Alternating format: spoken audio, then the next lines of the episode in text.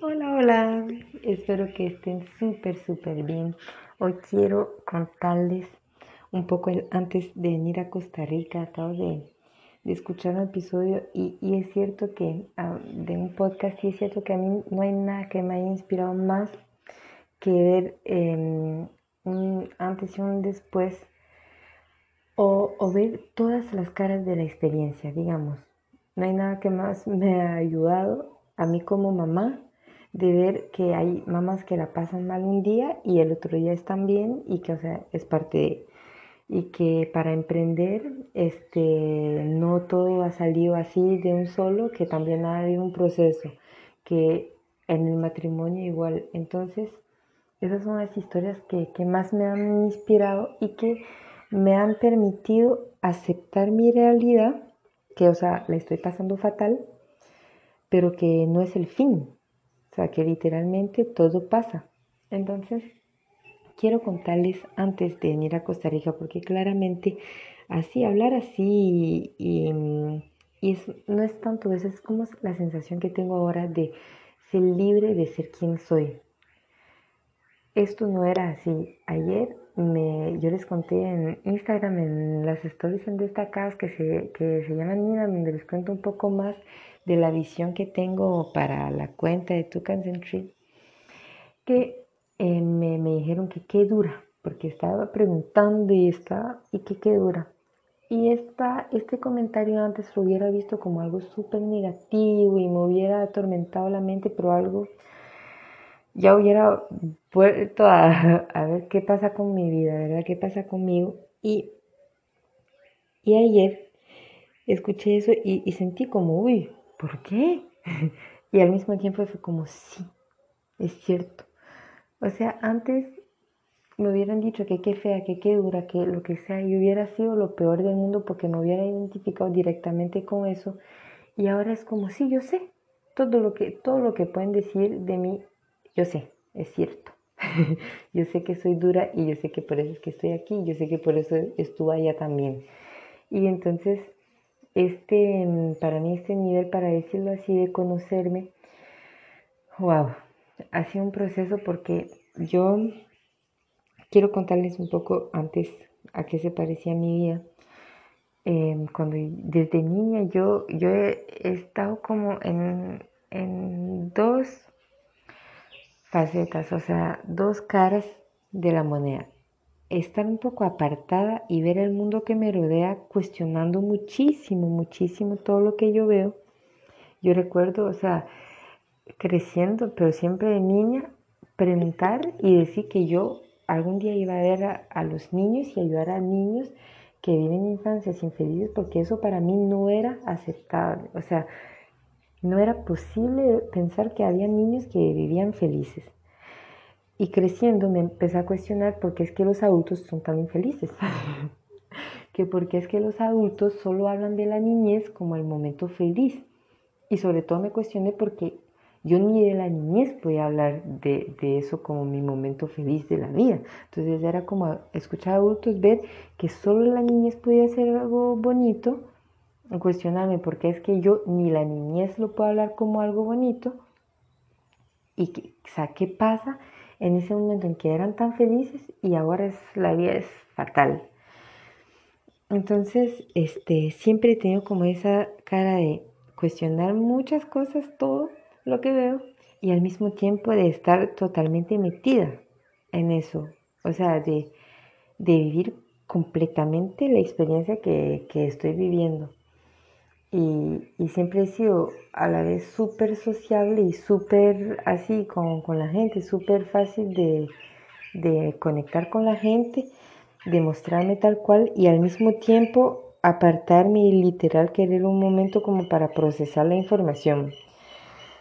Y bueno, de niña siempre así como también siempre siento que he cuestionado mi personalidad y mm, bueno, de lo que recuerdo, ¿verdad? Porque no recuerdo mucho de mi infancia, de, muy niña. Eso yo ir recordando cosas ahora con mi, mi, proceso de autoconocimiento, pero si no, no soy de las que habla mucho de la infancia porque no recuerdo mucho, pero ya cuando estaba como en la escuela, como ocho años y así, puedo recordar que yo siempre sentía que no era suficiente, siempre me faltaba algo. Yo estaba con mis amigas y era, ellas eran dioses, o sea, tenían la mejor ropa, la mejor personalidad del mundo. Yo recuerdo, incluso vean, la mejor escritura. Yo recuerdo, me encantaba escribir y entonces yo veía cómo escribía mi, mi amiga del momento y yo quería escribir igual. Entonces yo empezaba a copiar la R exactamente igual.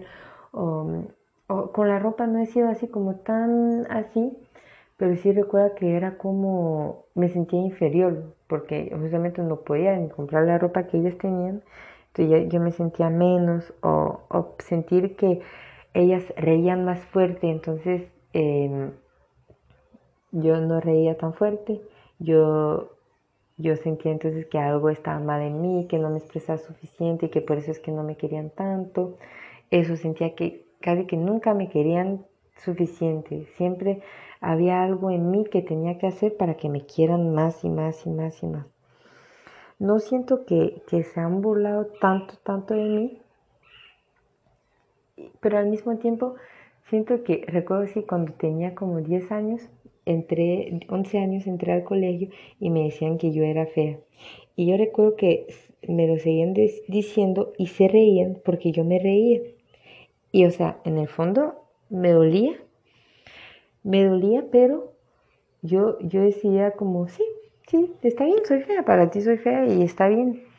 Y cuando tenía 15 años y, y conocí a, un amigo que, que sí llegó a ser mi mejor amigo, también me, me, criticaba mucho y una vez llegué, yo recuerdo llorando a la casa que por qué me critica esto, que, que tanto me duele.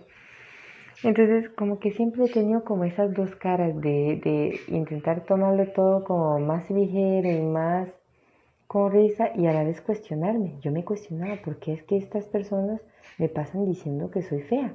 No tienen como, pero de verdad, o sea, no como, no tienen más que hacer, sino que o sea, realmente no hay más. no están viendo nada más en mí o, más joven incluso. Yo recuerdo que, buscaban hacerme enojar porque no me enojaba y solo me cuestionaba más bien por qué es que se están enojando. No entiendo por qué es que se están enojando, por qué es que se estresan tan fácilmente. Y, o sea, yo no entendía y, me querían hacer enojar porque yo no, no me enojaba fácil. Y, y esto he llegado a pensar que era algo bueno, pero al mismo tiempo, en una cierta parte, no es que no me sirvió, sino que he construido un papel alrededor de eso, que yo soy la chica que no se enoja, que yo soy la chica súper tranquila, que vacila y todo y finalmente me ha costado em, aceptar mi realidad. Sobre todo ahora que tengo más conciencia de mi proceso, lo que más, más me cuesta es aceptar lo que estoy viviendo, así tal cual. No, yo siempre voy a buscar otras personas que viven lo mismo y, no es algo malo, pero em, sí que es algo que, que me cuesta porque yo siempre he sido la que pone la cara feliz, yo siempre he sido la que está para escuchar a los demás, no para que me escuchen a mí. Entonces, em, y he tenido amigas que me escucharon y que me escuchaban más que lo que me hablaban ellas, pero sí que siempre tenía ese papel de que cuando, por ejemplo, yo hablaba mucho, ya, ya me da vergüenza porque yo debería escucharle a ella. Entonces, eh, siempre he tenido como esa sensación de nunca es suficiente.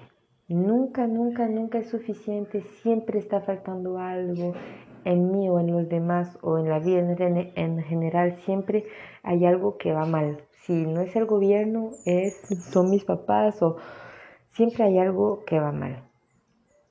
Y, em, y cuando llegué a Costa Rica, o sea, yo venía realmente con eso, siempre cambiando de personalidad, viendo a los demás y y, o sea, incluso llegué a Costa Rica viendo cómo vivían y decir, ok, así es que tengo que vivir. Entonces, por más proceso de, de aceptarme a mí misma en estos cinco años, también he tenido que ver otra vez qué es lo que he estado comiendo estos últimos cinco años porque literal veía cómo vivían tal persona y yo decía, ok, así tengo que vivir para ser feliz. ¿Me entienden? Es como que siempre me he cuestionado por qué es que la gente vive tan triste. ¿Por qué se pasan preocupando que qué va a pasar mañana? ¿Por qué es que siempre están pendientes del futuro, del futuro y nunca están viviendo ahora? O sea, es que es ahora. no hay más, no hay más. Mañana no se sabe. Pero es hoy que sí podemos empezar a crear el mañana. Empezar a ver qué hago hoy para que en ese futuro no esté pasando esa película de terror que me estoy haciendo y no esté pasando tampoco lo que yo me imagino así tal cual, sino que hoy qué está pasando ahora en mi vida. Y creo que eso es lo que más he estado aprendiendo y lo que más he estado viendo, que literalmente eso que yo sentía que faltaba algo siempre, hoy puedo ver que todo lo que hay es para nosotros. Todo lo que está pasando ahora, eh, o sea, el pájaro que está cantando ahora, o el vecino, o, o lo que está haciendo el vecino, o lo que está pasando dentro de mi casa con mis pensamientos, mis emociones, mi hijo, mi esposo, todo eso es para nosotros, para que podamos, no es alcanzar, para que podamos vivir. O sea, yo creo que al final lo único que, que queremos es vivir. y vivir, vivir plenamente para mí significa que, que puedo estar súper, súper, súper triste y puedo tener un miedo inmenso a hacer una historia. Pero ese miedo lo puedo transformar. Eh, o sea, esa, esa culpa la puedo transformar. Y eso significa proceso y tal vez terapias y tal vez miles de cursos. Y yo no creo que eso sea malo. Yo, yo llegué a un momento en, que vendían cursos diciendo, este, si ya has hecho muchos cursos, y yo recuerdo pensar, ¿y qué? de algo sirven, de algo sirve. O sea, las personas que, incluso eso fue lo que más me he dado cuenta con el podcast que, que escuché hoy y que me he dado cuenta uh, en, mi camino que todas las personas que me han ayudado en mi proceso es porque algo de mí tenían. En el momento en que ahora, por ejemplo, la persona con la cual estoy trabajando mi mentalidad, Dios mío, es, es increíble lo que me identifico con ella. Y yo la veo súper arriba, pero yo sé que allá donde ella está yo puedo ir porque me identifico con su historia, me identifico con lo que ella vivió. Y entonces yo sé que si ella pasó por ello, yo también estoy pasando por ello y puedo llegar donde ella está. Y no como una meta de que si no llego allá, no, sino que lo que estoy viviendo es lo más precioso que puedo tener. No sé qué voy a hacer, no sé qué voy a hacer, pero sé que lo que estoy viviendo es lo más precioso que yo puedo tener con todos los colores que hay ahora. Y esto es lo que antes no podía ver. Yo pensaba que siempre faltaba algo en mí, en mi hijo, en mi esposo, en el vecino, siempre algo faltaba. Alguna información, algo, algo faltaba y faltaba en el sentido de que como faltaba, le daba vueltas a la vida y le daba vueltas a todo, o sea, y es vaciló hablar así porque me doy cuenta que todavía le doy vueltas, pero es diferente. Es diferente porque antes era como buscar solucionar la vida. Ahora es como desde la aceptación, no busco solucionarla, busco qué hay detrás. No para solucionarle, pero solo para vivir este momento. hablando ahora me estoy dando cuenta de la más grande diferencia, porque finalmente antes también em, es que no es que no aceptaba, porque literal yo veía lo que pasaba y lo veía tal cual era. Sea, yo veía el sufrimiento y, y yo veía que había sufrimiento, no, no buscaba cambiarlo. Siempre quise como llegar a entender por qué es que, es que llegaba ese sufrimiento pero antes el malestar era de entender de, de creer que todo era culpa mía, que siempre era culpa mía. O sea, si mis papás estaban mal, era culpa mía. Si mis hermanas pasaban por un mal momento, era culpa mía. Si mis amigas no llegaban a lo que querían, era culpa mía. No las había apoyado suficiente, no había estado suficiente atrás de ellas. Y, y yo creo que me sirve. Pero es que también esto es como para de verdad integrar todo lo que creo que era como la sombra y que muchas veces, em, no sé si ya, lo han escuchado en su proceso, que hablan de que la sombra también es tu don, es tu regalo, y es que es cierto. Yo antes, o sea, todo me lo tomaba tan personal y hoy puedo ver cómo ese buscar entender qué pasa a los demás, que la raíz de su sufrimiento, y para, ¿por qué no pueden vivir simplemente la vida? Es lo que, lo que hoy puedo entender en mí y puedo dar a los demás, porque ya me entendí a mí, ya me entendí a mí y yo entiendo ya la diferencia entre el culparnos y responsabilizarnos. No hay forma de ayudar a los demás, de estar atrás de los demás, de apoyar a los demás si no me apoyo a mí misma, si no estoy atrás de mí, si... O sea, el otro día yo estaba cuestionando el nombre que tengo en Instagram porque qué vergüenza, se van a volar de mí o lo que sea, solo tiene significado para mí. Y le hablé justamente a mi mentora y ella me dijo, tranquila, podemos hablar de eso en una mentoría que, que, vamos a hacer. Y al rato yo pensé, Dios mío, me está bloqueando mi nombre y eso ya me ha pasado en mi vida. Está bloqueada porque me llamo Nina y no me puedo mostrar al mundo porque mi nombre es vergonzoso. Y dije, no, o sea, ya solita me pude em, dar el impulso que estaba buscando para seguir mi vida y que ahorita, ahorita, este nombre es, el que resuena conmigo y está perfecto. No necesito cambiar nada para mostrarme al mundo. Entonces, es eso, es como dejar la culpa dejar la culpa de, que, uy, lastimé a la persona porque le hablé así o, o lastimé al otro porque no le dije lo que quería escuchar y realmente agarrar todo lo que está pasando al favor mío y ese favor mío se transforma en favor de los demás.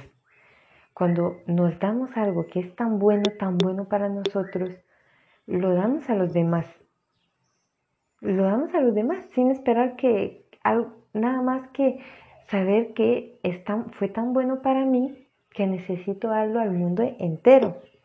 Y antes tal vez, antes de venir a Costa Rica y antes de todo ese proceso, lo que más me costaba era ver, ver eso bueno que yo tenía, ver eso bueno que yo tenía para compartir para el mundo, aunque me puedan decir que yo siempre he estado con buenos consejos y con... Yo no lo podía ver no lo podía ver en mí. O sea, yo nunca me he podido dar el crédito de que sí es cierto, mis consejos o mi punto de vista ayuda a los demás o, y naturalmente, sin forzar nada, sino que, no sé, simplemente hablando, me, me, le puedo ayudar a otros. Y antes no lo podía ver. Y eso fue lo que, que me ha costado cuando empecé la página de Tu Trees porque yo me he cuestionado qué estoy haciendo aquí. ¿Qué hay de bueno en mi historia? ¿Qué hay de bueno en mí? Y, era una vergüenza para mí mi historia antes. O sea, yo no podía hablar de mi familia y no era una vergüenza porque son malos, sino porque creía que mi historia no valía como la del otro. A mí me encantaba escuchar historias, me encantaba. Era una, es una sensación en mí cuando escucho historias que no puedo explicar, pero yo contar la mía, no, no podía contar mi historia porque nunca era suficientemente buena. Entonces, les quise compartiros esto hoy porque mm, sí se puede pasar de sentir que nunca eres suficiente buena, siempre hace falta algo en ti o en los demás para llegar a esa perfección que queremos. Podemos pasar de eso, de ese peso, de esa culpa por sentir que nunca dimos lo suficiente, nunca dimos eh, lo máximo y finalmente sí, o sea, toma mucho sentido, siempre damos lo máximo. Eso es algo natural. Lo que pasa es que a veces lo máximo de hace cinco años era gritos porque no sabía cómo hacer diferente. Y hoy lo máximo es mucho em, más alineado tal vez con lo que yo sí quiero transmitir porque ya em, pude integrar ciertas cosas, pude viajar en mi propia historia para entender por qué es que gritaba, por ejemplo. Y entonces cuando uno entiende su propia historia y por qué es que yo llego a hacer eso, se deshace solito, se deshace y, empieza a, hacer magia. Literalmente, como les decía, o sea, es como agarrar el miedo y se transforma. Transformarlo y agarrarlo y vamos. Y vamos. Y lo que quieres es vivir y vamos a vivir. Y vamos a vivir este miedo para llegar a vivir este, la confianza que hay detrás la confianza de saber de que hoy es perfecto, este momento es perfecto para entenderme, este momento es perfecto para todo lo que yo quiero, para todo lo que yo veo, para todo lo que imagino, incluso llegar a tener esa relación con lo que yo quiero, de saber que, ok, esto es lo que yo quiero, pero puede llegar de millones de formas y me abro a esas millones de formas. Entonces, este, mm, sí se puede. Y quiere decir algo. No es como sí se puede, que tú puedes, tú puedes, esfuérzate. No, no, no. Es más bien, deja de esforzarte y vea todo lo que tienes ahorita. Eso es lo que necesitas. Lo que ahorita está pasando en tu vida, las relaciones que ahorita tienes son las que necesitas, son las que estás buscando para Em, Dios mío, es que ves, ya, ya casi que no hay como un objetivo. Es que es simplemente para vivir, para seguir viviendo. Y, esto incluye, ojo, buscar ayuda. Si eso es lo que sientes en tu corazón de llamar a, una otra persona, tienes que hacerlo. Eso es lo que tienes que hacer ahora. Buscar ayuda y pagar un psicólogo y pagar este otro curso, si eso es lo que sientes, entonces eso es lo que tienes que hacer todos tenemos la respuesta. Incluso llegar y, o sea, yo he llegado a, mm, citas uno a uno con una vergüenza de lo que yo iba a decir. Pero vamos, vamos, aceptar y, y, vamos, vamos con la vergüenza, con el miedo y con toda la historia, porque eso es lo que me ayudó al final a aceptar mi historia. Yo decía, yo siempre sentía siempre pensaba que me estaban juzgando. Yo pensaba que yo iba a ver a mi coach y que detrás me criticaba. Cuando meses después me dice que me quiere hacer un, un, trabajo conmigo, que quiere, que le interesa mi historia. Y es como, ¿what? Entonces, todo eso son ideas. Son ideas y están aquí y están perfectas. Agarrémoslas y hagamos magia. Espero que les haya gustado y me encantaría escuchar su historia y me encantaría saber si les, haya, si les ha inspirado o no este podcast. Les mando un abrazo. 早